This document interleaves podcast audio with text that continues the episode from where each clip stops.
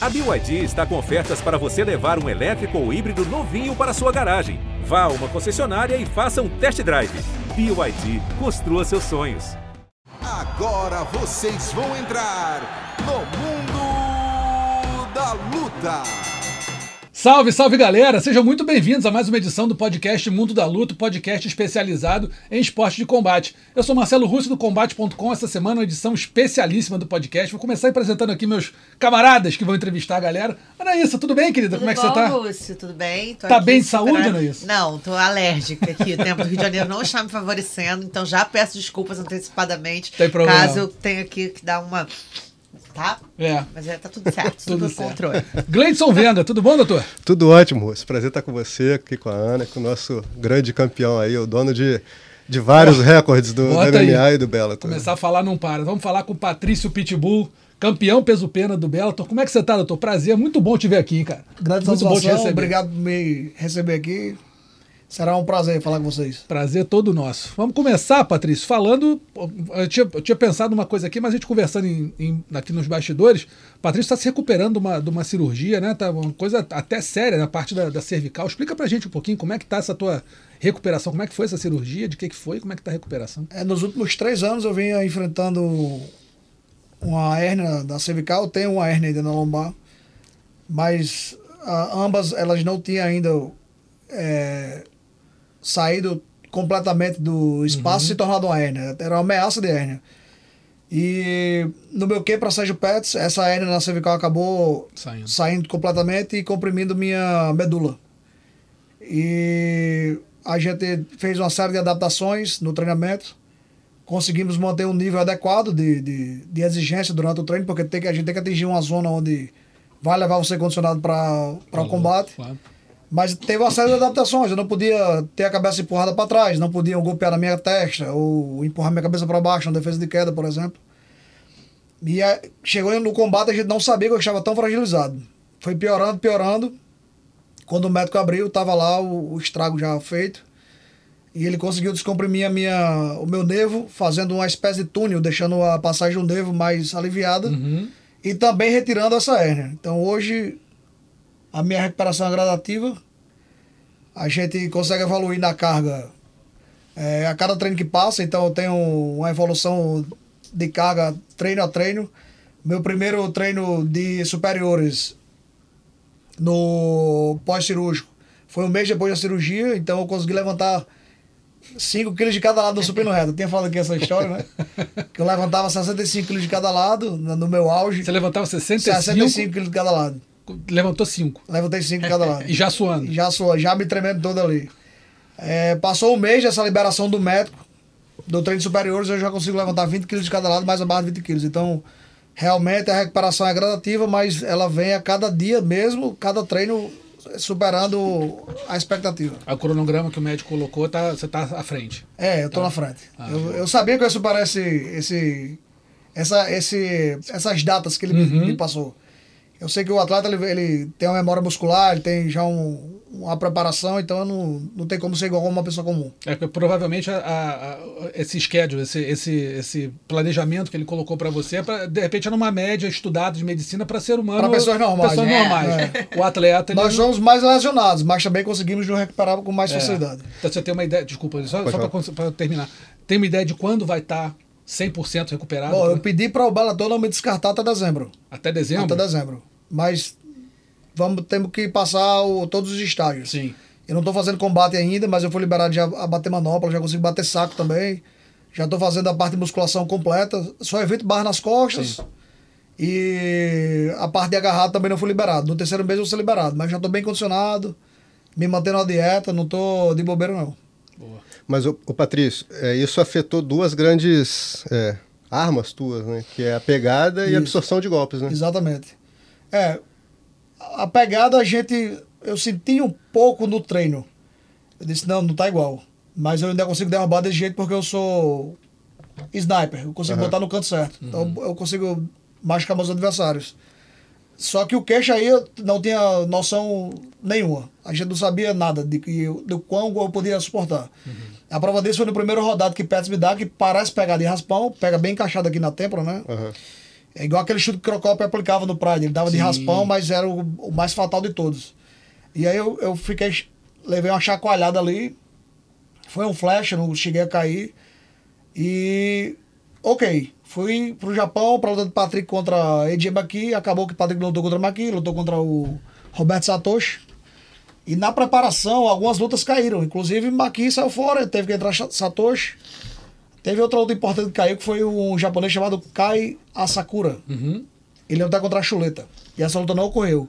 Como os japoneses viram a oportunidade de fazer gran- um grande combate lá, me colocaram contra um cara que tinha acabado de perder para Kleber, Isso. que é o Ishihiro Suzuki. Cara muito duro em pé. Eu falei, meu irmão, toda viagem que eu vou, eu, eu levo protetor de boca, inclusive tá ali na bolsa. Se tiver alguém querendo alguma brincadeira aí. então aceitei, aceitei o desafio. Infelizmente foi meu primeiro nocaute na carreira e eu vi como eu estava tão frágil ao levar aquele cruzado de raspão que acabou sendo o começo do fim. Que normalmente você absorve bem. Normalmente eu absorvo bem. Nunca tive indício nenhum em treino em tomar um golpe e ficar perdendo a perna. Até porque a gente tava evitando no treino, né? Claro. E aí eu conversei com meu médico, o neurocirurgião, Marco Boscatelli, é o melhor do Brasil. E ele falou que, na visão dele, faz parte porque a minha medula estava quase 100% comprimida. Estava a um ponto que podia me deixar até tetraplégico. Tetraplégico? Tetraplégico. Rapaz. Aí, Eu estava no- entre a cruz e a espada, né? Eu, eu podia fazer a Mas cirurgia. você tinha sinais, assim, muitas dores? Ou... Formigamento e falta de amplitude. Alguns, alguns movimentos eu não podia levantar a cabeça. Como eu falei, algumas limitações do treino. Mas você não sabia quão sério era. Qual sério era, exatamente. Porque no, treinamento, essa minha hérnia ela foi agravando, ela foi saindo mais e mais. E no final ela tava uma esfera bem robusta já. Rapaz, É. que coisa.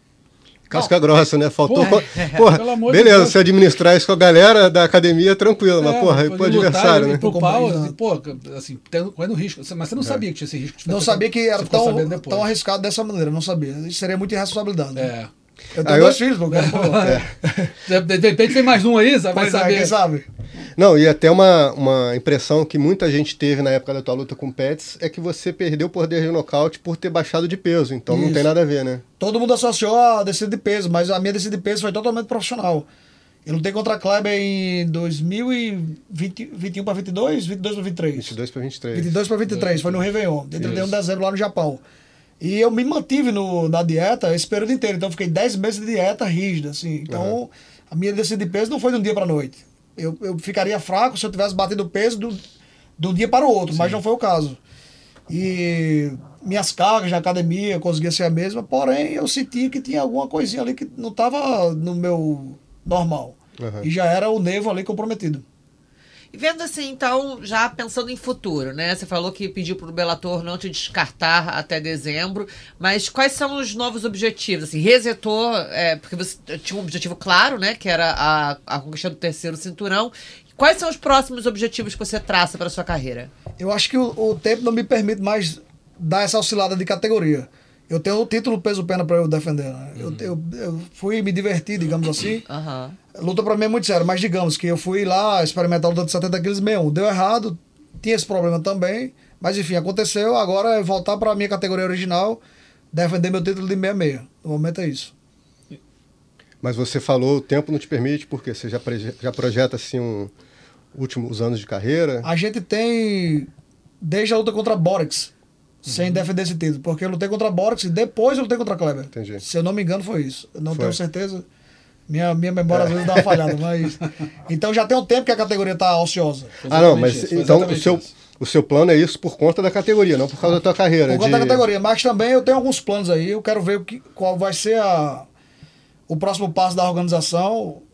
Uma fofoca aqui que já é público, né? Tem um repórter renomado dizendo que o Bellator não vai deixar de existir. Parece que vai continuar o Bellator e vai continuar o PFL. Então parece que esse cara que detém as duas marcas vai manter as duas organizações. Então eu quero ver qual é a proposta que tem na mesa, mas eu acredito que eu vou dar uma passada no UFC. Eu acho que minha carreira merece. Qual, qual seria uma proposta interessante para você? Ah, eu me tornando dono da organização também. Pelo menos 1%. Entendi. Empresário, dono. É. E já existe alguma movimentação nesse Não, sentido? Não, eu, como tô, assim? eu sou sob Conversam- contrato. Desculpa, não entendi. Como assim, dono? Não, Acionista, pô. Lembra Não, que, do quê? Do lembra, Bellator? deixa eu fazer uma pergunta. lembra que tinha que Lidl tinha. Ah, de- deve ser. dete- detinha Tá. um 1%, eu acho, UFC, lembra Aham. disso na época? Não tá ruim, não, hein? Não. Eu dediquei meu auge a essa organização, então eu mereço alguma coisa. Claro. Mas vocês conversam sobre, Não. sobre isso? Sobre, por exemplo, fazer um braço aqui no Brasil, você ser o líder de- desse braço no Brasil. Não teve essa conversa, mas naturalmente, eventualmente, isso, isso iria acontecer. Mas, eu ainda, pô, ainda, ainda consigo queimar a lenha, assim. O motor demora pra pegar. Quando eu chego na academia ali, é mais ou menos uns 40 minutos pra pegar. eu- Mas então, depois, então, então, quando vamos, pega, vamos organizar. O Gleison tá perguntando. É porque você que trouxe à tona que, né, talvez não tivesse tanto tempo pra dar as fugidinhas para outras categorias. Mas você pensa racionalmente assim, em quantidade de anos pra se aposentar ou não, não trabalha com isso? Com Trabalha essa retirada de hérnia aqui da minha cervical, eu ganhei um fôlego de 3, 4 anos estourando. 3 a 4 anos no Três. máximo. Ou seja, Três você no vai chegar, auge. aí, chegar a 40 anos no máximo Isso. lutando. Hoje a gente viu até o próprio Glover Teixeira, que é uma categoria Sim, mais pesada, sim. chega bem numa disputa de título, venceu o título. É, em, em comparação, a gente tem Poitin, tem a minha idade, já foi nocauteado mais do que eu, com certeza que ele vem do kickbox, eu fui nocauteado apenas uma vez. O Volkanovski tem 35, então quer dizer, eu tô ali, tô na média. Sim. Tá no A boa. minha categoria também não é essa organização. É uma categoria que é plausível, dá pra chegar. A gente tem Max Holloway, que é o cara que, que interrompe a subida de todos os contenders Sim. contra Volkanovski. E é um cara que também não tem um queixo mais, eh, sabe? Já tá É. meio. Leva um golpe e fica meio bombeando. Isso. Não foi Eu, nocauteado. eu vou ter o teste da prova ainda. Eu fui. Eu, eu tomei uma porrada e fiquei bambo das pernas, porque. um, digamos. Tava Talvez essa minha, esse meu problema tenha ajudado. Uhum. Mas a gente vai saber já já. Quando eu fizer minha próxima luta, a gente vai saber se vai ter. Agora, deixa eu, deixa eu, é, colocar bem claro aqui. Você falou assim: uma proposta que te interessaria era ser dono, pelo menos de 1% do Bellator. É isso? Isso. É isso. É, de- Boa. Pra Mas O não a gente lá. já tem, né? Não, Digamos que dê certo. É, claro. Mas, e, e essa aí que você falou, que quer dar uma passeada no UFC pra ver o que acontece, seria um, é um plano teu ir pro peso pena do UFC em algum Peso momento. pena, Peso sim, pena do UFC. sim. Que é uma categoria. Que é Eu uma me vejo ali categoria- dentro entre os. os- É, é uma, é uma categoria. Eu fiz um levantamento rápido aqui, só de lembrando. Pô, Volkanovski, que é o campeão. Você tem o Ilya Topuria, um baita de um lutador. Max Holloway, Yair Rodrigues, Chicades, Movsad Evloev, Edson Barbosa, que tá aí fazendo bem. Essa é uma Ortega. categoria competitiva bem pra caramba. luta. Foi, muito Exato. bem com o Sodiq Yusuf. Então é uma categoria muito competitiva, né? Mas Exato. você vê isso como um, uma, um intercâmbio com o, o UFC? Como que é o seu contrato Não. com o Bellator? Não sei se você pode falar quantas lutas... Não posso dar os detalhes, mas já tá na reta final do contrato. Porque eu, a- todo mundo questionava porque eu não ia pro UFC e financeiramente falando não valeria, não valia a pena. Hoje eu acho que ainda não vale. O Bellator paga muito bem. Mas a gente tinha uma renovação automática de contrato quando a gente chegava no final do GP. Então eu cheguei em três finais de GP, quatro, desculpa. Quatro finais de GP Renovado. e fui campeão algumas vezes. Então, todas as vezes que eu era campeão, chegava na final do GP, renovava 18 meses. Então, todo o meu tempo foi assim. Lógico que a gente conversava sobre valores, melhorava o contrato e tudo. Mas agora é o único momento da minha carreira que eu posso me dar o luxo de dizer assim: não, vou deixar encerrar e Ver o que acontece Entendi. no ver o que mercado. acontece. Pô, e o teu empresário é o Joinha, né? Joinha, O exato. cara, porra, o cara que fez o Poitin disputar cinturão com três lutas, né? Não vai botar esse homem lá na, É. na cara do gol logo, Conseguir, pô. consegue. É. Conseguir, consegue. Eu, eu, eh, na minha visão, dá pra eu chegar assim, porra, talvez numa revanche contra o Michael Chandler. É de 70 quilos, mas não importa. A galera quer, sa- quer ver a violência. É que você já chega lá com o pé na porta, né? Pô, Com um vou, cara que é... vou bagunçar com ele 20 minutos e vou nocautear no quinto.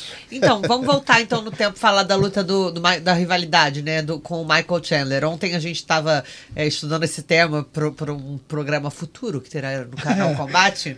Mas aí eu achei muito engraçado numa entrevista que você falou assim, que você na luta, né, na sua disputa com ele, você queria não vencer rapidamente, você queria é, destruir eram três palavras que eu esqueci agora, mas foi, foi era, era uma coisa que assim, de, de ter total dominância. Conta um pouquinho pra quem tá assistindo, então, como é que foi criada essa rivalidade. E realmente foi uma rivalidade? Foi, foi, foi. Dá pra ver, o cara quer chegar lá, bagunçar o cara, violência, Chandro 20 Lola. minutos Eu pra vou- ganhar conta, Amigo não é. Ele, ele venceu meu irmão no GP. Teve, na primeira luta, três golpes ilegais que, se fosse hoje, a gente tentaria fazer com que essa luta fosse interrompida por esses motivos, mas a gente era muito casca-grossa. Não tinha noção de que a luta podia ter sido cancelada ali na hora por, por golpes ilegais. Sei lá, a gente queria sair na porrada e sob todo custo. Então, meu irmão perdeu na luta apertada para ele na primeira disputa em 2011, que era a final do GP dos leves. E Alguns anos depois, Chandler já campeão, deram a chance pro meu irmão lutar pelo título, mas tapando o buraco de outro lutador. Se eu não me engano, era Ed Álvares. Eu não sei realmente qual era o lutador, mas eu acho que era Ed Álvares. Meu irmão teve te- pouco tempo de preparação, enfim. Infelizmente, perdeu por nocaute. E eu, sempre tinha me visto como lutador que bateria em Chandler. Na minha cabeça, eu botaria um direto por cima do jab dele e ia nocautear ele com esse movimento. E foi isso que aconteceu. Não, mas aí a confusão ali no cage, o pessoal Isso, gosta da quando ele, confusão. quando ele nocauteou meu irmão, eu corri e falei, eu quero lutar com você. Ele tava em cima do quê? Ele tava em cima do queijo, É. ele tava perto do nosso corner, Isso. comemorando, e ele fez assim, aquela cena emblemática.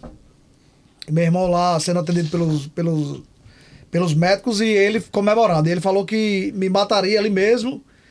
E mais tarde, na coletiva de imprensa, ele deu uma declaração dizendo que bateria na família Freire inteira naquela noite. Aí, Aí ele não tocou pode. na ferida. Aí mexeu com o homem. Foi. Aí mexeu com a família. É, Mexeu. passou, passou do limite. né? Passou do limite. E, só Aí que eu- abriu o eu- canil. Abriu o canil. E eu guardei isso e esse foi meu fogo. Esse foi o, o maior motivador do meu treino para esse combate, foi exatamente essa postura dele. E tinha isso, que você não queria. Você queria fazer ele sofrer. É, nessa primeira luta, eu queria matar ele rápido, nocaute mesmo. Eu já visualizava que ele ia dar o primeiro jab e nocautear no primeiro golpe. E tanto que foi em um minuto, né? Demorou Foi. um minuto e um segundo, eu acho, se eu não me engano. Foi, foi bem rápido. Mas na- numa, numa futura próxima luta, eu quero bater nele mais tempo. Eu quero bagunçar com ele. Ele nunca mais falou contigo depois Não, dessa ele luta? evitou. Ele evitou. Ele né? evitou. Ele ficou olhando meus stories toda, toda hora, mas depois eu acho que ele analisou o momento da carreira dele, viu a brecha de sair do contrato do Bellator e pro UFC. Uhum. E já estava configurando uma, uma luta contra Conor McGregor. Ele deu muita entrevista nesse sentido. E hoje, realmente, eles estão no TUF, né? É. E vão fazer esse duelo aí. Acho que 2024. É, não sei. 2024, que o McGregor entrou agora na, no, no, no- tinha entrado, não tem mais mais usado, né? entrou no, no pool do antidoping lá. Então vai levar um tempinho até É. ser liberado pra lutar. É, deixa eu fazer uma pergunta E pra contra você. o Conor Ah, McGregor, aí eu já bagunçando Porra. tudo. É, porque já virou clichê, né? Todo É mundo isso. quer lutar contra Conor McGregor. Pô, eu também quero, mas, É, mas vou é- ficar falando. mas ele Entendi. nem sabe se ele vai lutar alguma hora mais, né, Pois cara? é. Assim, Sei, só tô tá... botando a lenha Ô, na ô, fogueira Patrício. aí, Não, Só- a gente luta, a gente, pô, também quero ficar rico. Todo mundo, né? Eu Patrícia. também luto. Todo mundo quer. E quem Eu enfrenta luto Conor o McGregor fica Paul. bilionário, É, né? ué. pô? É, como é que, assim, o Joinha te dá algum feedback sobre o que, que o Dana White acha dessa tua ideia? Porque, assim, algumas vezes o Dana meio que ia desconversar, ele fica meio... O próprio Dana White deu uma declaração agora. Mas an- antes ele tinha te desqualificado, né? O Dana. ele fingiu que não É, conhecia. fingiu que É, eu não isso. conhecia, exatamente. Mas, claro, ele tem que. Valorizar. Vai ele levantar conhecia. o campeão ele do outro contratou um cara que tinha acabado de ser nocauteado por mim, então É, ele sabia é. quem era. Claro que sabia. Com que certeza. sabia. E agora para- ele deixou as portas abertas. Ele falou que não tinha pensado sobre o assunto, mas que deixava as portas abertas. Uhum. E a pergunta foi diretamente do meu nome. E eu acho também porque, né, você tem essa, essa dominância aí do, do Volkanovski também, e de repente eles querem Tem uma que pessoa um- pra bagunçar a categoria. Exato, dá uma novo, né, chacoalhada cara? ali e ver se chega alguém compatível a um duelo à altura com o Volkanovski. Como é que você vê esse, eh, uma eventual luta tua com o Volkanovski? Eu já dei ele todo estudado. É? É, se você prestar atenção, ele, só, ele, ele usa três golpes. Chute por dentro da perna ou da costela, Uhum. com a perna esquerda, cruzado direto ou direto cruzado. E domina bem a distância. Ele tem um jogo bem parecido com o meu, na verdade, só É. que ele pega menos duro. É isso. Ele pega, pegou um cara como Zumbi, como o Max Holloway, e demorou pra, pra neutralizar realmente, assim. Sim. Neutraliza mais do game. Se mexe, bota na grade, É, evita o golpe do tem cara, bate, sai. É um cara muito bem. eficiente no, no, no que ele se propõe a fazer. Exatamente. É, ele faz um jogo muito sólido. bastante, né? Que no início, assim, quando ele, né, acho que pra gente aqui chama atenção quando ele ganhou do Aldo no Rio de Janeiro, era muito mais aquele jogo de abafa, mais o jogo de corpo. Botou na grade, né? Ficou Botou ali na grade, jogo ficou chato. ali aquele jogo chato, mas agora acho que ele já mudou, né? Um pouco o É, jogo e dele. ele é muito estratégico também, né? Tem Aham. essa parte que ele não é um cara. É Ele é a equipe Não vai dele, se arriscar. Não vai se arriscar. Ele luta como campeão mesmo. É. Agora, você tá falando, né? Eu já estudei e tudo mais, e eu acho que isso é uma característica que todo mundo, quando fala de vocês, joinha especialmente, sempre fala, gente, eles são muito estudiosos, eles têm um QI de luta muito diferenciado em relação a outros lutadores que eles próprios né, empresariam, o joinha, no caso, ou quem conhece vocês, quem trabalha vocês é, né, nessa questão mais de treinador, quem tá no dia a dia, né? Como é que vocês. é, como que você vê isso e realmente assim, o que que você acha que você fez de diferente das outras dos outros lutadores, né? Eu sei que você sempre passeou muito por todas as artes marciais, sempre quis adquirir muito de outras artes marciais que talvez não sejam tão tradicionais pro MMA e nem Sim. seja da onde você vem. Bom, desde criança, quando eu lutava jiu-jitsu, eu comecei a praticar o judô para melhorar a minha parte de queda. Então sempre tive essa mente aberta para tentar novos movimentos, novas técnicas de outras artes marciais. É, mas um comparativo com todos os lutadores que perdem, eles falam a mesma coisa. Eu vou voltar mais forte, vou treinar mais e vou voltar. É. Todos fazem a mesma coisa. Eles, vão- ele- ele- eles treinam a mesma coisa, só que É. mais forte e mais burro. Porque ele repete o mesmo erro que ele está Repete. cometendo. Ele não vai no, no X do problema. Onde falhou, né? Exatamente. Eu, eu- um movimento drástico que eu fiz na minha, na minha técnica foi quando eu perdi para Strauss. Eu tinha ganhado dele três vezes. Não, eu tinha ganhado duas e ele ganhou a terceira. E eu perdi para ele, ele me machucou com golpes retos. E eu vi que eu tinha esse problema de lutar contra um cara mais alto com envergadura maior. E eu vi no karatê uma possibilidade de melhorar a minha distância. E eu introduzi o karatê na minha, na minha, na minha grade de treino. Como também faço hoje, taekwondo, faço muitas outras artes marciais. Judô também, já botei na minha grade. Borrachinha começou com judô também lá na, na- na- no treinamento dele. Então é isso, eu acho que a gente tem que como a luta ela tem um aspecto geral, ela se agarra, você vai pra grade, você vai pro chão, você tem que ver o que você pode introduzir melhor, e é isso que eu faço. Então, esse jogo de xadrez que a galera tá acostumada, tá habituada a fazer, eu não, não, com a gente não é, não é igual. E também, só, né, pra não deixar de citar nosso Eric Albarracin, também foi uma jogada ali, né? Porque o fiel da balança talvez sendo o wrestling, vocês já também ali dando um passo à frente. Qual é o problema do brasileiro? Não gosto de treinar wrestling. É, é muito difícil. A galera do jiu-jitsu ou do muay thai, basicamente 90% dos lutadores, É isso. a equipe é isso. Tem equipe que até tem o wrestling, mas a galera corre, Corre, do treino, Corre né? no treino. Parece. O treino é muito duro, realmente é muito desgastante. Traz também muitas lesões. Essa é uma lesão do wrestling, né? Do pescoço. Da, da altura da C5 para C7 ali, ela dá uma, dá uma comprometida. Se não tiver fortalecido, vai pro Balaléu. Mas Eric foi um, um diferencial no nosso treinamento, porque a gente conseguiu evitar e até botar para baixo alguns americanos, o próprio Strauss, deu queda nele e tal. Então, que é ó, América o cara, né? Então, Mas como é que foi esse início, assim? Foi a proximidade aqui no Minha- Martin Nogueira aqui, isso, mas como é que minha- vocês levaram pra lá? Quando a gente acabou saindo da, da Tinogueira e voltando para Natal, é, o contato com o Eric não morreu. Ele voltou para os Estados Unidos, ele tem como parceiro lá né, de, muito, de muitas décadas, Cerrudo, e a gente tem um peso parecido. E Eric diz: vamos, vamos botar o time para treinar junto. E nós fomos para Colorado, no Centro Olímpico, treinamos lá juntos por um período de pelo menos 40 dias, e essa ponte ficou para sempre. Agora, treinar com Cerrudo, assim, a- eu, eu não sou lutador, eu tô perguntando, assim, de leigo mesmo. Um campeão olímpico é diferente você treinar, né, cara? Ele, ele, traz um, um treino muito diferenciado para quem vai treinar com ele. O meu foco é de um atleta olímpico, mas a cabeça do- de, um, de um atleta olímpico é assim: ele não tem pausa. Ele tem, ele tem a escala de treino em relação ao esforço diminuída. Ele diminui o esforço, ele diminui a par- não para. Não para. Porque ele tem a competição de classificatórias sempre próximo. Então ele tem que se manter ali na, na, no esporte é, classificado. O lutador de MMA, ele luta Por camp. por camp.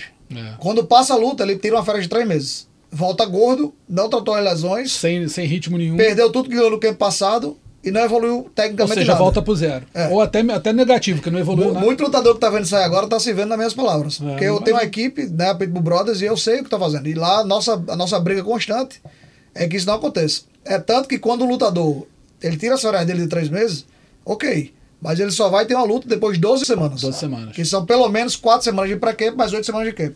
É, que é muito o que a gente vê o- é, do, a galera do GP do, da PFL se mantendo mais justamente Isso. por isso, né? Justamente porque eles têm você tem planejado uma previsão mais onde você vai planejada. lutar. Exatamente. A nossa briga diária é exatamente isso. É a Nosso- disciplina de isso. você não Quem bate nessa ó. técnica é Chicão, né? Que eu chamo ele de cientista. Ele é o nosso preparador físico, nutricionista, bioquímico, é o cara tudo. Ô, Patrício, com- como é que foi a ideia de criar a tua equipe, cara? Porque assim, eu lembro que você treinava aqui no Tinogueira, exatamente na época que ou todo mundo vinha pro Rio treinar por aqui, ou ia para os Estados Unidos. Aí você fez o caminho contrário, né? Tu vo- você voltou para a tua cidade É. e montou a tua equipe lá. Quando eu fechei o contrato com o Bellator, isso foi em final de 2009. A minha primeira luta foi em março de 2010. E aí, o meu empresário na época, Ricardo Sérgio, perguntou qual era a equipe que eu queria treinar. E eu falei, ele deu umas opções, Nova União, Tinogueira, eu acho que ele, não sei se ele falou Tatá na época, tem, tem alguns, alguns caras. E eu falei, não, pô, eu quero ir pra Tinogueira. E eu vim pra Tinogueira, treinei. Só que aí, era o boom do UFC na época. E a gente tinha muitos, muitas estrelas de Nogueira. Era Cigano, Lioto aparecia, Anderson. Anderson Silva, que quando chegava a academia fechava. E todo mundo ficava em volta ali dos irmãos e tudo. E aí, Silvestre Stallone, parecia. pô, todo mundo. Minha mãe chorou quando soube que que Stallone tava na, tava na academia. É mesmo? Foi, minha mãe é fã dele. Aí a gente. Eu acabei vendo que a gente não tinha um treinamento adequado. Infelizmente, eu sou fã dos caras, sou amigo até hoje, mas deixou um pouco a desejar com essa galera aqui na hora do UFC. E eu- teve uma hora que eu. Patrick tava com luta marcada contra Ed Álvares. E, pô, vou, vou falar isso aqui ao vivo. Eu, nunca tinha falado pra ninguém, mas, pô, aconteceu. E tinha alguns caras que iam lutar luta de carta preliminar no UFC. E os caras estavam no ringue, no octógono, com todos os treinadores, já Nogueira. E eu tinha acabado de chegar com as malas e meu irmão ia fazer a luta principal do Bellator contra Ed Álvares e ele tava no tatame jogado sem nenhum treinador. Quando eu vi aquilo, meu irmão. Ah, meu irmão, deu uma facada em mim, mas no meu irmão não. Eu compro a briga. E aí, eu, daquele dia, eu chamei o Patrick pra conversar. Eu falei, ó, se é pra ter esse treino aqui que a gente tá tendo aqui, meu irmão, vamos pra casa que a gente faz melhor lá. Porque nós já tínhamos, eu, meu irmão, que nós não fomos feitos pela Tinogueira. Tivemos uma, uma boa carga de, de como é que as coisas acontecem e como não devem acontecer também. Mas ele já tinha eu, Patrick, de contrato fechado. Rony Jason, que foi eu também que trouxe pro, pro, pra Tinogueira, botei no TUF. E Leandro Igor, que acabou sendo campeão do LFA, do, do, E tá bem no Beto agora. ele tá bem no Bellator. Ele é um, do- é um dos Tá no top prospectos. 10 lá. é, tá no top 10. Então a gente já tinha uma equipe robusta que já vinha com o contrato fechado e vínhamos nos preparar aqui no Rio de Janeiro. E tínhamos um treinador que infelizmente faleceu, que foi ele que, que fundou a Pitbull Brothers, Bruno, Bruno Gouveia, Isso. junto com o Alexandre Bosco, ambos falecidos, infelizmente. E quando ele bateu o martelo que disse, não, a academia agora vai ser Pitbull Brothers, a gente desceu e continuou o legado dele. E tem uma galera. Natal, né, cara? É. Nossa, É eu tradicional lá, de- eu- Tradicional Eu demais. fiquei impressionada, era muita, Muita gente. gente. Hoje em dia desce Borrachinha, Calvin, Calvin Gastalo, Tracy, do UFC, Pô, desce Cerrudo, pô. Cerrudo. Cerrudo. Então tá ao contrário, os grandes atletas descem para o Nordeste do Brasil para fazer um treinamento adequado. E o material humano é absurdo, né? Não, tem dia que nós temos oito treinadores no tatame. É isso. De uma vez só. É isso. É um material muito grande. Muita gente. Deixa eu puxar uma polêmica aqui. É, teve é, aquele entreveiro com o Kleber Koik. Vocês falaram depois disso? Aconteceu? te- Teve mais alguma, alguma, algum eh, desenvolvimento daquela história? O que, que teve- aconteceu de verdade? Teve só falação, Falação. Nos, nos bastidores, né? Eu Ah. dei entrevista, falei a minha, a minha versão, ele deu a dele também. Converge em, algum, em alguns pontos. Bom, primeiro de tudo, o que aconteceu? Quando eu estava no Brasil, e ainda nós não tínhamos lutado no Japão, nós soubemos, né? Pô, a gente, fã do, do, do Japão, a gente acompanhava o Rise e viu que os brasileiros estavam tendo destaque lá. E nós viramos uma série de, de admiradores de Satoshi e de Kleber. Porra, como é que os caras finalizam dessa maneira? Parece Royce lutando mesmo. Que massa. E aí eu chamei a atenção para Marcelo Alonso, numa entrevista que ele estava fazendo para mim, sobre os brasileiros que estavam em destaque. Eu fui eu, eu cavei, eu falei, pô, ninguém fala dos caras, começa a dar entrevista. E aí aconteceu, a galera começou a fazer mais entrevista com eles. E aí o Bellator e o Rise entraram no acordo para fazer a luta entre eu e Kleber. Uhum. Só que aí, antes dessa luta, veio um japonês lá de Tóquio é, treinar com a gente. E Kleber não gostou. Só que eu não sabia. Eu nunca recebi nenhum tipo de convite, de, de, de aproximação de treino. Até porque a gente tava um no raio do outro ali, né? Meio que a gente já sabia que podia se enfrentar. Mas a cordialidade e o tratamento sempre foi respeitoso. A gente apertava a mão, se abraçava, trocava ideia, nada demais. E. Ok, lutei contra a Kleber, venci a luta. O respeito continuou. Tudo tranquilo. Quando meu irmão foi lutar contra a AJ aqui, meu irmão soube que tinha um japonês que hoje é o mais famoso de todos lá, Mikuro As- Asakura. Asakura. O cara é o Conor McGregor do, do Japão, ele é muito famoso. E aí a gente fez intercâmbio. A gente foi pra academia de Mikuro, a gente ficou numa casa lá, cedida por eles. E teve todo o aparato garantido pelos japoneses. E Kleber foi pro YouTube, ele tem um canal no YouTube e começou a falar merda. Ah, os caras estão se vendendo, não sei o que lá. E a gente, porra, tem que ser bandeira com isso. E eu não sabia porque era em japonês. E aí os japoneses brasileiros começaram a traduzir pra mim. Eu Ah, falei, que ele dava entrevista em japonês. né? é, ele, tá- ele fazia um podcast, Podcast desse, uma falando entrevista em japonês. falando em japonês. Aham. E aí, beleza. Patrick ficou pilhado. Vou pegar, vou quebrar. Vou meter a porrada, meu irmão é sangue no olho. Eu digo, não, bicho, tenha calma, é isso que ele quer, deixa ele pra lá. E aí a gente. Lá no, no- na luta de Patrick contra Satoshi, que acabou, que acabou é, substituindo Maqui, meu irmão nocauteou o Satoshi, com cordialidade, nos respeitamos. Encontrei com o Kleber, dei palavra de força pra ele, porque ele tava chorando porque o amigo dele perdeu. E aí, só que meu irmão guardou. Quando a gente sai do, do, do vestiário, que eu aqueço pra luta, que eu perco, o meu irmão pega a Kleber pulando e comemorando. O Kleber disse que era mentira, mas tem, tem a filmagem ali pul- pulando e comemorando. E meu irmão vai lá falar com ele, tomar satisfação. Meu irmão, não é porque tu tá comemorando, não. Tu tava falando isso e isso, isso de mim, meu irmão, na internet. Deixa de ser falso, seu otário, não sei o que lá. Guardando, Aí né, o Kleber se levanta. Quando o Kleber se levanta, meu irmão dá empurrão nele, dá um empurrão nele, e a galera separa. Aí eu vou, acabei de perder, vou ali no backstage do Japão, conversando com meu irmão, e meu irmão vai contando e tal. Que teve uma discussão com o Kleber, porque ele tava comemorando, que ele tava falando merda no YouTube, não sei o que lá, que ele tava cavando esse negócio. De repente, o Kleber entra, a gente de costa assim, aí Kleber dá um grito assim, bem breve, já, só que já tava em cima. É, e, e com a equipe, tinha uma equipezinha com ele, quatro caras, cinco, eu não lembro quantos caras eram, mas tinha uma equipe com ele. E aí ele entra no vestiário assim, o moleque tá de tudo. O mago, o mago é brabo, mas vai apanhar de novo. Entra no vestiário e fala assim, Patrick, aí quando o Patrick vê ele, meu irmão, vamos resolver isso. Aí já, Patrick sentado, ele dá um chute no peito do Patrick, aí começa a porradaria. Dentro do vestiário. Dentro do vestiário. Aí começa a porradaria. Aí o pau quebrou mesmo. Aí eu, quando meu irmão, meu irmão desanda assim em cima da mesa, não dá tempo do meu irmão segurar, eu levanto, dou umas porradas na cabeça de Kleber, ele, ele, ele joga a guarda assim no. No. No. no no canto de colocar roupa. Que é tipo uns armários. fica- no Japão é, é como se fosse um camarim gigante. Sim, sim, sim. E aí ele joga a guarda nesse canto aí, eu vou lá, dou, dou umas porradas nele, ele dá umas porradas em mim também, dá umas pedaladas, uns burros assim de baixo. E eu boto a cabeça dele aqui e pego de guilhotina. E você escapou, seu safado. Que eu lhe peguei de guilhotina e os seguranças tiraram de cima. Agradeça. segura, depois disso tudo, Não, chegou segurança. E aí, meu irmão, foi aquela briga pra separar. E, enfim, separaram, os ânimos acalmaram, levaram ele da arena, esconderam ele lá, mas. E nunca mais falaram. Não, só sobre entrevista. Rapaz. a gente deixou de seguir no Instagram. Ih, desafeto, então. É desafeto.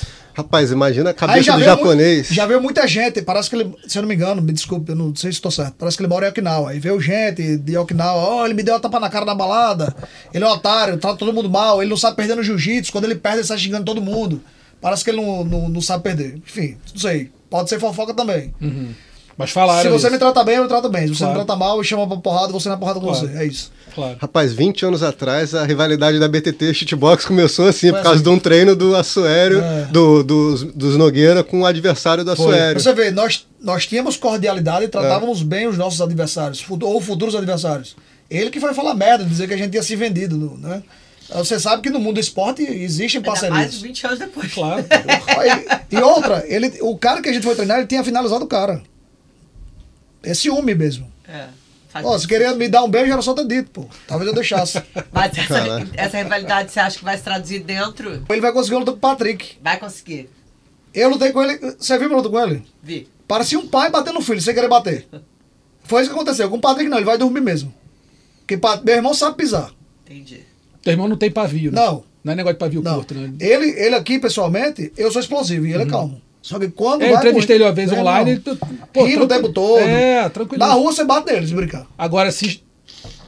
Quando bota a luva, que faz, vamos, aí acabou, amigo. É assim desde criança, os dois? Sim. Vocês nem fazem sparring nenhum com o outro, Não, né? acabou, a gente não vai mais pai, não, porque machuca muito. Porque não dá certo. Não dá.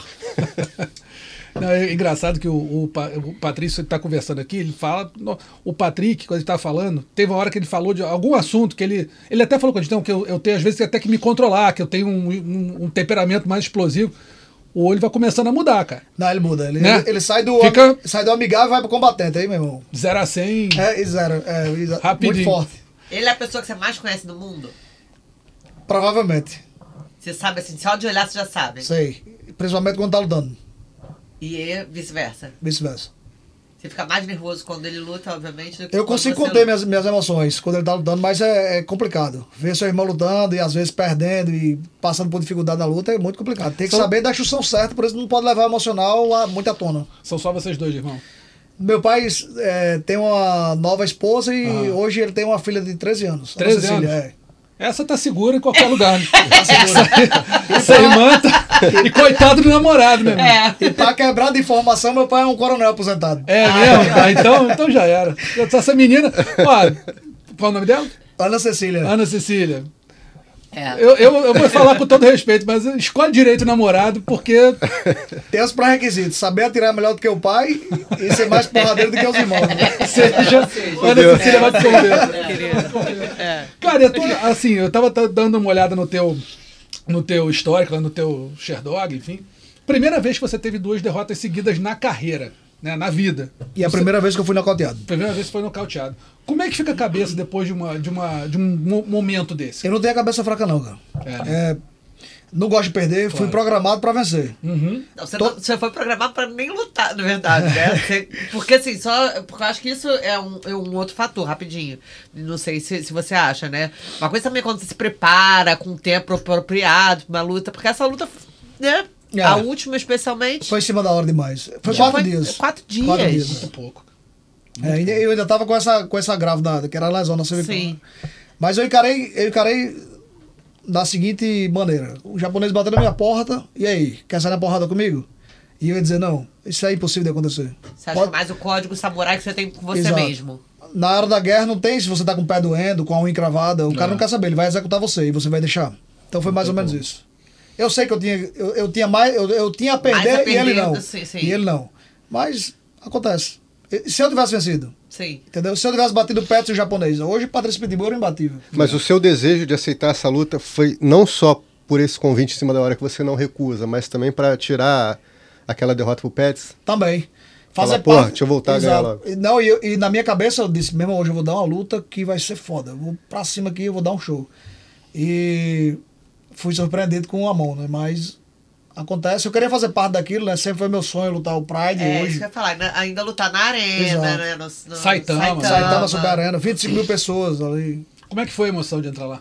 Muito bom, tem, você tem que se controlar, porque você vive aquele momento que você sonhou a sua vida inteira e você tem um combate pela frente. Então, se você ficar emocionado demais, já era pra você também. Então, você meio que tem que fazer vista grossa pra aquela, todo aquele. Emociona depois. né? exatamente. Aquela atmosfera que envolve a, a- o Saitama é espetacular. Não tem nada igual. Esqueça. Qual... O Bellator tem uma grande produção. É muito legal. Se você entra no. Quando você entra numa arena que o Bellator tá produzindo um show, é muito legal. O UFC também tem aquele. Parece um videoclipe, né, cara? Muito massa, mas o, o japonês não tem ninguém igual ao japonês. É. É. Ó, só lembrando aqui, o pessoal Ah, que tá eu acompanhando a gente no YouTube. interrompi a Ah, sua pergunta, né? o quê? Eu Não? tirei a sua pergunta. Não, não, tem Como é problema que fica a cabeça agora? Não, sem problema. Bom, eu não. é, não esperava que tivesse duas derrotas seguidas, infelizmente aconteceu. Mais cedo ou mais tarde, se você continuar lutando, as coisas vão acontecendo, é inevitável. A gente tem lutadores aí que nunca perderam, mas eles nunca perderam porque pararam de lutar. Se ele continua lutando, as coisas vão acontecer naturalmente. Ninguém é invencível, ninguém mesmo. É, minha cabeça é boa, eu sei do- dos problemas que eu tinha antes dessas lutas, sei qual nível eu ainda posso chegar. A gente tem evolução ainda nos treinamentos em relação à carga, em relação a se manter numa zona cardíaca alta, me preparando para a luta. Os meus é, fatores fisiológicos ainda não caíram, pelo contrário, a gente tem ganho ainda de camp a camp. É pouco, mas tem. Eu já tenho 36 anos, mas tem a idade de pessoas bem sucedidas no, na- em outras organizações, como eu falei aqui, Volkanovski, Potan, enfim. Glover. E Glover Teixeira, que foi campeão com 40, 41 anos de idade. Então eu tenho noção do meu espaço, tenho lucidez nesse sentido. E vamos, vamos para cima. Vamos até onde Deus permitir, a gente vai lutando aí, as lesões. Só lembrando que o pessoal que está acompanhando no YouTube tá mandando um abraço aqui pro Patrick, o Alex, o Igor, Marilene, José, Ivanildo, Maicon, o George, todo mundo mandando um abraço para você aí. Ô, muito obrigado, galera. Fazendo, fazendo vários elogios. E se quiser mandar pergunta, pode mandar pergunta. E eu falando tá palavrão vendo. aqui, achando que ia, que ia ser gravado e cortado depois. Tá tranquilo, não, mas é isso aí mesmo. A resenha aqui é essa, a resenha não tem essa. E tá- tem um, um- um- o Jorge mandando aqui pra gente o seguinte: Patrick, quando, quando deu entrevista, disse que a braba da família era a mãe. É a Não mãe. era nem o Patrício, nem ele. É, meu pai, meu pai ele é frio, ele, ele, é- ele age, ele age calado, mas minha mãe ela é braba mesmo. Teve um episódio, né, é, é, quando a gente morava na zona norte de Natal, era ainda era sítio, né, de uma casa longe da outra, e oito bandidos invadiram nossa casa e, e apesar do meu pai estar armado e ir defender onde eles estavam arrombando a porta, Ele policial, né? policial. Minha mãe era treinada e um bandido abriu uma janela no nosso quarto. Ele ia pisar em cima da gente. Quando ele abriu a janela, que passou o primeiro braço com a arma na mão, ela identificou o bandido no escuro e deu um disparo e acabou levando esse marginal a óbito com um tiro no, no rosto. Ela acertou o tiro? Ela acertou o tiro. no- foi um tiro noturno. Então, minha mãe, ela é Pô, sniper também, né? casca grossa. E treinada. né? Mas ela, ela vê as lutas? Hoje em dia ela fica rezando. Entendi. Meu pai também. Os dois ficam, ficam muito nervosos, né? Não, não Vai ficando velho, vai ficando mais emotivo. É, É isso. Não, imagina vo- você. você é porque é lá Tem em filho? dobro, né? É, não. A hora, é o fuso também, é, tem o filho, aí complica a hora, É, junto com a isso. Não, velhice. sim, aí mas, é mas ainda tem, tipo, não é um filho só, são os dois Os dois, filhos, né? exatamente. Cara, Quando luta no mesmo Dobrado. card, então, É, mano, então, imagina. complicado mesmo. Você imagina você tem, Mas, ó, você eu- tem filho, cara. Imagina se seu filho for lutar, como é que vai ser? Pô, meu Deus, ele vai jogar bola, eu já fico nervoso.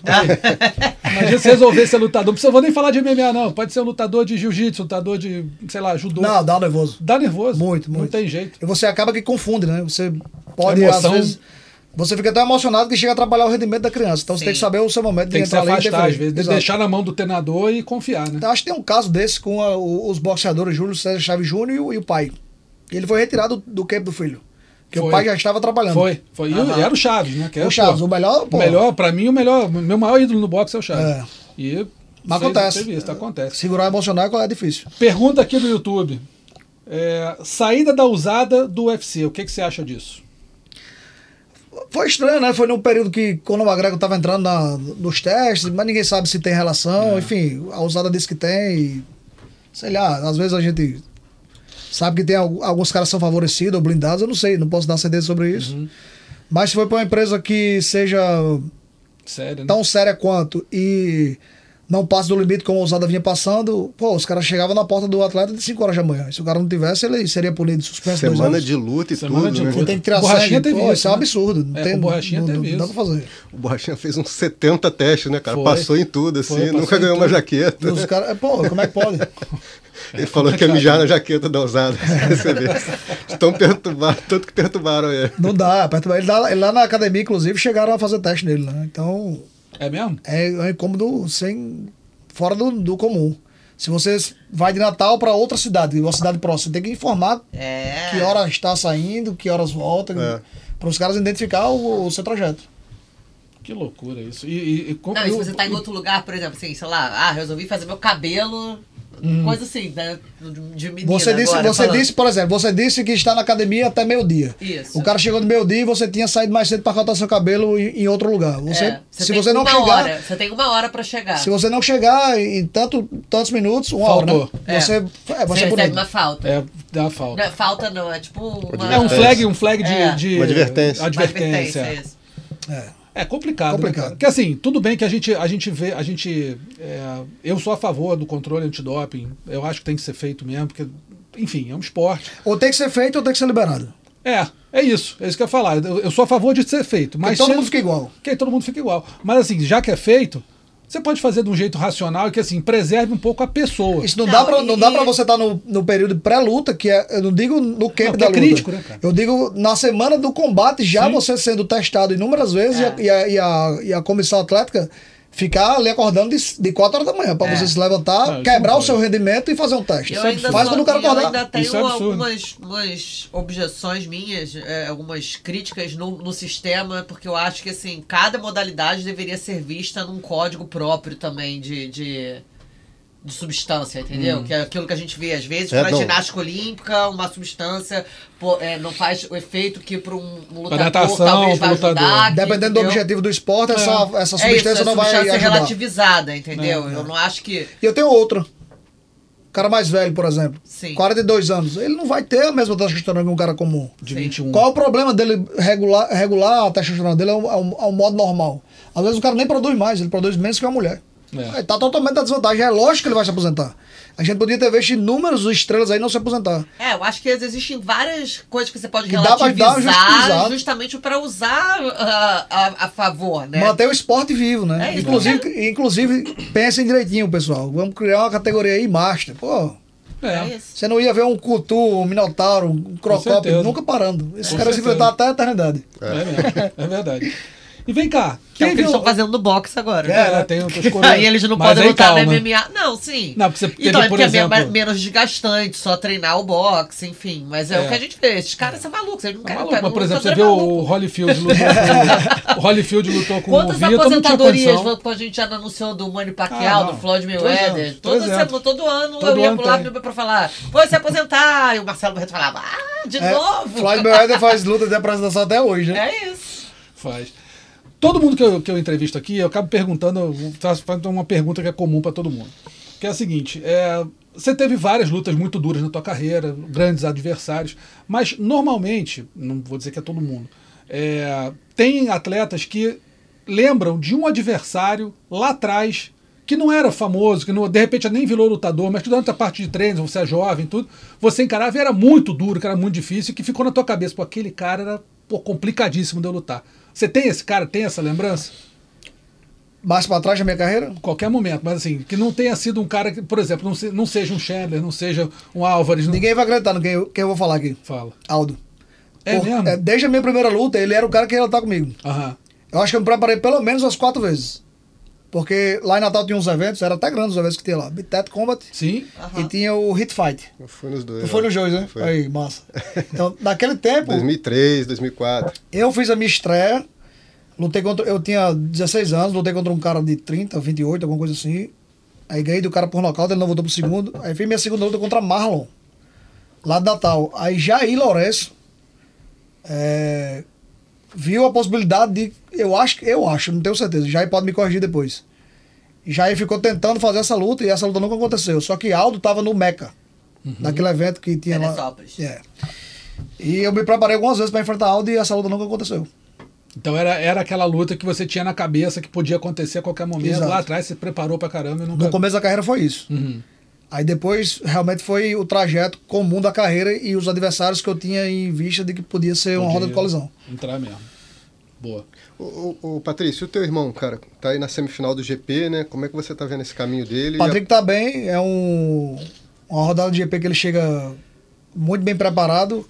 Ele tava com as lesões, quando ele enfrentou o Usman, né? Ele tava muito limitado, ele não podia jogar guarda, não podia dar queda, então a gente só aceitou a luta porque ele já tinha negado a luta contra Sidney Outlaw, que era a primeira defesa de título dele. Nós negamos duas vezes porque Patrick estava total, completamente comprometido à saúde. E chegou um momento que dava para levar o treino, não adequado, mas dava para levar. E aí a gente acabou aceitando a luta contra o Usman, ele lutou muito limitado. Enfim, perdeu. Mas agora ele vem é, de boas vitórias. Nocauteou na última agora Roberto Satoshi, que é um cara que fez uma luta duríssima contra o Maqui lá no Rising.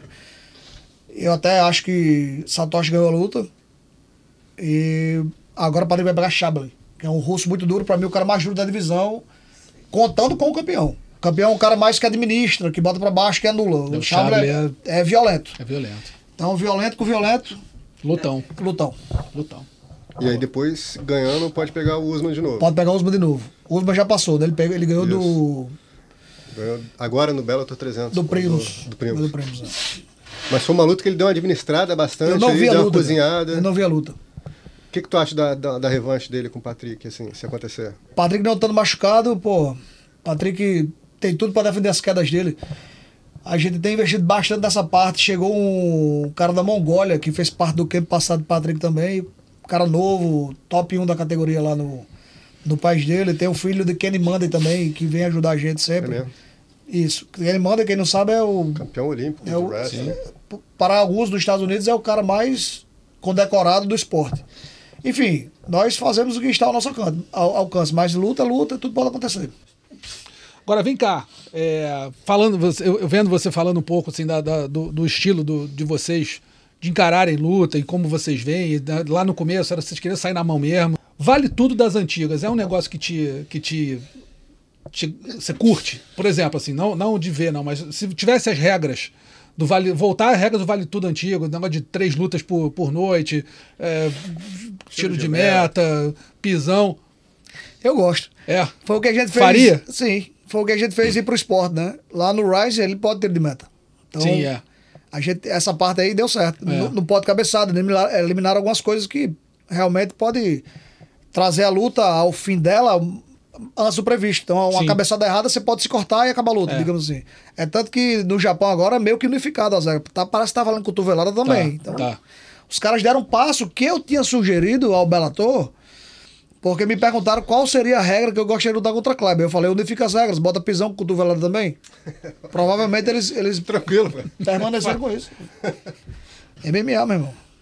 Vale tudo das, das antigas. Exatamente. Com luvinha e, e protetor de boca. É isso. E fazer duas, três lutas na noite. Acho bom também. É, porque né? todo mundo tá igual. Se você passar na sua chave e eu passar na minha, independente de quem passe rápido ou não, tá- todos estavam na mesma a diferença situação. fica na competência de você terminar a tua luta rápido não Exato. desgastar muito. Mas Você- isso, é, para longevidade de carreira, não é tão, não é tão adequado. É, pois é. Mas, dependendo do momento da sua carreira, você pode encarar um- uma situação dessa. Barão lutou inúmeros GPs. Sim. Meu irmão lutou GP, eu lutei GP, então acontece. Ô, Patrício, mas essas possibilidades são mais remotas, né? É. Mas assim, o que a gente vê mais é, que vem acontecendo é o MMA sem luvas. Igual o Cigano e o Verdun agora. O que, que tu acha disso, cara? Não muda nada nas regras, só É muito, luva. é muito nocivo, né? É loucura. Sei lá, eu acho que. Sei, não sei qual é o objetivo de cada lutador, mas sai muito, sai muito machucado, né? E o Verdun são muito machucados. É. Verdun na luta E com... não Não, isso porque eles travaram. né? Não, é. Isso porque eles travaram a luta. É. Justamente porque o receio de você quebrar a mão. e- Quebrar a mão. É. O corte no rosto é o de menos. viu? Exatamente. Então a gente viu uma luta, né? Eu achei que a luta foi mais muito, travada. muito sanguinário, do que... né? O, o esporte sem luva é muito sanguinário. Eu É, acho eu vi- que eu vi bota boxe- a luva, né? Pô. Não, boxe sem luva... Mantém a, luva, mantém a luta até um pouco mais tempo. Você estando com luva, corta menos. Vai cortar, mas corta É, menos. é. Machuca menos a mão. Eu vi luta do boxe sem luva feminino. Não, que a, luva é a moça que saiu. da- eu vi uma entrevista dela. Rapaz, ela tava completamente desfigurada. Tá parecendo Goku sem É, sobrancelha nível isso 3. aí. Essa daí tava Isso aí. muito desfigurada. Toda cortada. Toda. Na- Nossa, mas ela tava o olho fechado, nariz aberto, a boca aberta pra cá, um outro um rolo aqui. um olha, terror. O, o, que o, o esporte ele deu uma evoluída, né? Ele entrou proteção, entrou regras, e a gente regredir um pouco isso é, um- é muito nocivo, é, É. muito. A não ser que vale a pena o cara destruir a saúde pelo dinheiro que tá recebendo. Porque não é uma volta às origens, né, cara? Só tirou a luva. Exato. É isso. A regra é a mesma, só tirou É a luva. isso. Exatamente. É, É. meio papo de maluco, assim. É. né? Tipo, só Ó, Vitor Hugo, Nonato, Pedro, Zé Galvão. Abraço pra vocês aí também, o pessoal acompanhando aqui a entrevista com o Patrício. Ué, O Bellator no Brasil, gente. É, que tá nesse impasse aí da venda da organização, né, para o PFL. Eu acho que já teve, já, já fecharam, eu acredito que sim. Você É, acredita que já venderam? e já. Não tem condição. Eles disseram que ia se pronunciar em julho, depois em agosto, e a gente já tá em outubro e não se pronunciaram. Então isso indica pra mim, mais uma vez, que o cara vai manter as duas organizações e vai É. brincar entre elas. Entendi. O cara deve ter dinheiro. Você, você gostaria, por exemplo, então, de. de caso não, não, não vá para o UFC, fazer uma parte de um GP do, do- da PFL? Eu passei anos pedindo pra enfrentar campeões de outras organizações. GP Sim. não, mas talvez um, uma, Uma, luta. uma super luta. Uma super luta, com certeza. Mas esse GP da, da PFL. Não do descarto. milhão, Eu gosto de desafio. Não descarto, não. Só na porrada. Mas. Então tem o- mil possibilidades. O que, Mas o que mais me brilha os olhos são, é, seria uma luta contra, um direto contra o campeão. Mas financeiramente pra você não, não vale tanto a Ah, o Bellator me pagando a bolsa que eu ganho no Bellator, É. tá feito. É, porque se o Patrício entrar na, na batida dos caras que luta PFL, não. Aí cada rodada eu vou ter que ganhar minha bolsa comum, senão não. É. Não, não vale, né? É isso. Se bem que no Japão eu ganho a metade da minha bolsa. E o fato é bom, mas foi mais pelo, por estar naquele momento. Tá, e no Brasil? Essa vontade de lutar no Brasil Eu, tem? eu acho que agora ficou mais perto ainda. O- Com o PFL, da administração, da, da organização, eu acho que vai ser até mais rápido. E você gostaria, obviamente. Gostaria, sim. Estaria nas cabeças de encabeçar de um, Um eventão no Brasil. A- Acho que eu mereço. É, não, com certeza. Um, um eventão no Brasil é bacana pra caramba. né, Seria cara? bom. Seria, bom. Ô, Rio, Eu fiquei, né, eu Paulo. fiquei nessa, nessa expectativa Natal. por muito tempo, mas se vir vai ser muito, muito bacana. Se fizesse um na Arena das Dunas, ia ser. Ah, absurdo, lotava, né? com certeza. Lotava, né? Otávio. Eu não tenho dúvida, não. E é um estádio lindo, né, cara? Muito bonito. É um estádio lindo. Até, eu até tava lembrando isso de perguntar pro Patrício, assim, falou Arena das Dunas, porque Natal tem uma tradição muito sinistra, assim, no MMA, cara, que é até uma curiosidade que eu tenho, porque, assim, é, jiu-jitsu, por exemplo, os polos do jiu-jitsu no passado eram São Paulo, Rio e Manaus. É, Muay Thai era Curitiba e Rio de Janeiro. Aí depois kickboxing em São Paulo. Boxe em Salvador. Boxe Salvador, Belém. Belém. Natal não era polo de nada, mas assim, desde o início, cara, tem muito lutador bom surgindo de lá. Na né, verdade, cara? o Rio Grande do Norte não tinha muita mídia, mas a nossa seleção brasileira de kickbox, desculpa, a seleção do estado do Rio Grande do Norte de kickbox, era os caras têm nocaute mais rápido até hoje. O recorde são dos caras, os antigos que nos ensinaram, né? Na parte de jiu-jitsu, inúmeros foram campeões mundiais, mas os caras não chegavam lá, não estavam nos grandes centros, então É. não ganhavam destaque. E isso foi bom porque fez com que a galera cada vez mais tentasse se provar.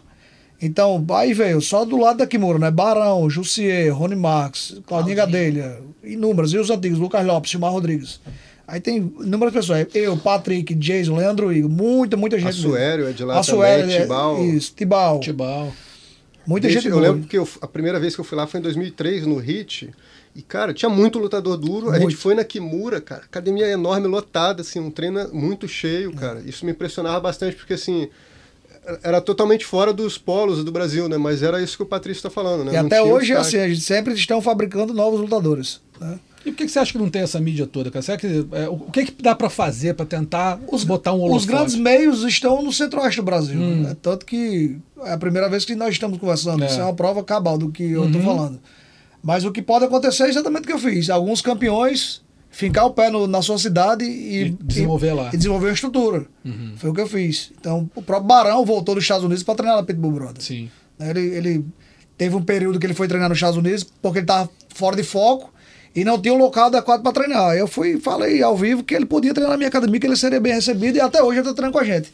Ele voltou, fez uma luta, perdeu, fez uma luta, foi uma guerra, podia ter dado para ele, mas ele estava um pouco fora de ritmo, né? Ele é um campeão que passou muito tempo parado, então É. a gente sabe que isso custa um pouco. Mas uh, treinamentos adequados nós temos em todos os cantos do Bra- do Brasil hoje em dia. E a vergonha da semana, aí a Anaísa vai poder fazer a, É. a pergunta dela em cima, foi o papelão que o Dylan Dennis fez na luta contra o Logan Paul no último sábado.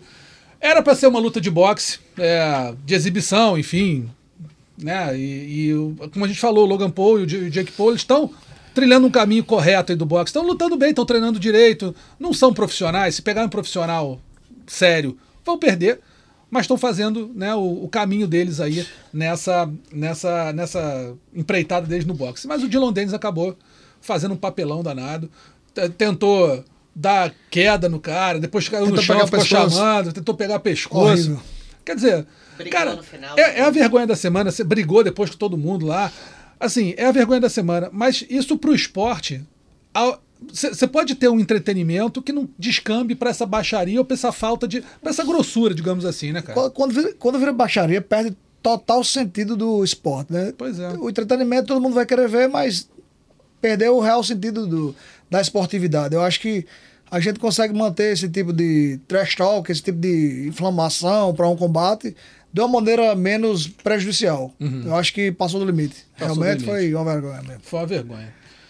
Cara, você já, uma última pergunta. que Você vai fazer Não, a tua? era isso, já fez. Era isso? Cara, né? Então já o que, que você acha? Assim, eu acho que é válido, né? Mas tudo tem a sua Tem o medida. limite, São duas tem. coisas É. diferentes. Exatamente. Tem espaço para todo mundo. Exato. Tem espaço, mas, não pode. Não pode pô, descambar. Você tem um certo não. nível que você não pode baixar. De um determinado ponto você não pode baixar. Não pode baixar mais. começa, Exato. É. Tem que deixar. Teve um, ele jogou um microfone no rosto do outro e quase que a luta não acontece. Foi. Pra mim, ele jogou pra não ter, cara. É, é provável. Machuca, ó. E os caras são gangsta também, são malucos aí. começa a fazer besteira. Muito moleque. É, muito moleque. Me veio uma última pergunta aqui antes da gente encerrar, ô Patrício, que é o seguinte: é, a gente uma vez conversou aqui, até com inúmeros lutadores, mas o Rodolfo Vieira falou sobre isso é, muito com a gente, e me vem essa, essa pergunta para te fazer. Medo na luta. Você já teve medo? Não, vou, não sei durante, antes, depois, como é que funciona. O medo te incomoda? Ou se você já teve medo de- antes de uma luta ou durante uma luta, o medo já passou por você ali? Ah, com é que certeza. você li- É, é comum ter é, uma mistura de vários sentimentos. E principalmente quando você não foca no, no que está acontecendo no, no momento atual, no Uhum. agora, digamos. Você fica projetando coisas que podem acontecer e isso lhe trava. Então, sempre que eu, algum o pensamento negativo vem na minha cabeça, eu combato com alguma informação positiva. Uhum. Por isso que eu memorizo bastante meus adversários, que para cada movimento que ele faz, eu tento achar um, um jeito de sair e ficar no final da, da história com vencendo um naquele xadrez movimento, ali. é, o xadrez. E quando a gente vai fechando essas portas, você vai ficando mais seguro, porque você está treinando e está treinando sua mente também. Então, aquela luta, quando você vai enfrentar seu adversário, você já, já enfrentou ele 100 vezes e ele não sabe. Mas você sabe. Uhum. Isso te a ajuda- cabeça não sabe qual a diferença de você. Ajuda o medo a embora. Exatamente. E quando tem algum tipo de segurança também, ele acaba quando você dá o primeiro, primeiro passo dentro do ringue. Ali vai embora, já começa a luta e você Já tá só focado. consegue pensar, pelo menos eu, na estratégia e, e nos próximos movimentos, no que vai fazer e tudo isso. Essa tua luta com 16 anos que você enfrentou um cara de 28, 30, por aí que você falou. Ali bateu medo? Eu era muito confiante. É. Eu, eu achava, naquela época, eu achava que se eu estivesse na rua e um caminhão viesse me atropelar, o caminhão se torava todo e eu ficava inteiro. Devia ser abusado pra caralho. É. Era abusado mesmo? Era muito. Era. Como lutador, extremamente confiante. Aham. Até ter a primeira derrota e saber que eu também não era invencível. Entendi. E foi uma lição pra você aquilo ali? Com certeza. Que eu levo até hoje pra minha vida. É, dizem que As lutador. derrotas são importantes. É, isso que eu ia falar, que dizem que o lutador ele se sente completo. Não é só quando. ele- se ele terminar uma carreira invicta, ele vai falar, pô, sou, pô, sou muito vencedor. Mas o cara se sente completo, dizem. Quando ele perde e volta e supera aquela derrota. É isso. É muito mais interessante e muito mais E completo. você fica mais completo como atleta. Você, né? você não sabe qual é o que você tem que melhorar. É. Você só ganha, só dá certo. Tudo que você joga dá certo. Você não sabe o que você tem que melhorar. Quando você perde, não. Você tem que, eita, É. alguma coisa dá errado. O que foi? Mas aí tem que ter esse drive também de tentar melhorar e ter, como você falou, inteligência de conseguir treinar pro que você foi mal e não ficar fazendo a maioria dos lutadores coisa. Uhum. coloca esse aspecto para o treinador, que eu acho, eu acho errado. Eu levo a época da Ayrton Senna, onde ele dizia para o mecânico, para o engenheiro dele, onde o carro não estava acelerando bem, onde o carro Uhum. estava perdendo estabilidade, em qual curva ele precisava acelerar mais. Então, essa troca de informação entre o atleta e o professor é extremamente necessário. E a maioria dos artistas marciais, dos lutadores, treinadores, é só que o treinador fala e o, e o lutador fala assim, senhor. Porque você se exibe da Como responsabilidade. é que né? você vai ter um feedback do seu atleta se ele não pode falar? É. Às vezes o que é pra você não é pra mim. Às vezes você, você tem 1,80m, eu tenho 1,70m. O meu, braço é mais curto que o seu. Esse movimento que você tá pedindo pra mim não cabe. Não cabe. E aí vai. E você acha que tem muito, muito treinador que meio que não quer ouvir o, tre- o? Hoje diminuiu bastante, mas ainda. Antes tinha tem muito negócio do professor, Muito. cala a boca, cala a faz boca, o que eu tô faz o que eu tô mandando. É hierarquia, né? É, ela é boa no arte, da arte marcial é, para disciplinar, mas chega um momento que no Precisa âmbito profissional troca. ela precisa ser uma troca, porque o seu atleta ele depende do resultado desse, desse combate futuro. Mas antes tem uma troca de informações ali que vocês precisam levar em consideração. Para haver melhora no, no âmbito de trabalho. Já te mandaram calar a boca no treino? Ah, inúmeras vezes. Mas eu não falava, eu, já, eu sempre fui bem obediente. Viu? Ah, é? É. Mas hora ou outra eu tava debatendo ali alguma posição e o treinador, cala a boca. É. Normal, Tranquilo. tranquilo. Beleza. Patrício, brigadíssimo pela tua presença aqui, cara. Um prazer. Pô, excelente o papo sempre. Muito bom falar contigo. Tá mais que convidado a vir aqui sempre. A casa é tua. Quando quiser, é só abrir aí, tapete vermelho. Chega aí, te troca uma ideia. Só abrir a porta. Muito Só obrigado, foi uma satisfação estar aqui, um prazer enorme. Manda um abraço aí pro teu irmão, seu abraço pai. ao Patrick, bons treinos aí, já já eu chego pra lhe ajudar. Pai, mãinha, todo mundo. Tereza, os meninos, beijão. É isso. E um abraço pra irmã também, né? Ana Ana Cecília. Cecília. Ó, aquele... É, se ela vê a entrevista e vê que eu não falei, ela vai chamar É, a atenção do meu pai. Te salvei dessa. É, valeu. Ana, obrigado, querido. Obrigada, gente. Desculpa aí a alergia que hoje eh, Tá- tava, tava difícil, atacado. mas eu cheguei ao fim. É isso. Gleison, Valeu, Russo. um abraço. Galera, te lembro que o podcast Mundo da Luta tá nos principais agregadores de podcast do mundo, ge.globo barra podcast, que tem não só o, o Mundo da Luta, mas também todos os podcasts de esporte da Globo, o Spotify, Google Podcasts, Apple Podcasts e o Pocket Cast. Produção e roteiro aqui do nosso Gleidson Venga e a edição da Raquel Vieira, tá bom? Grande abraço para todo mundo, até semana que vem. Valeu! Finalizado. Semana que vem tem mais Mundo da Luta.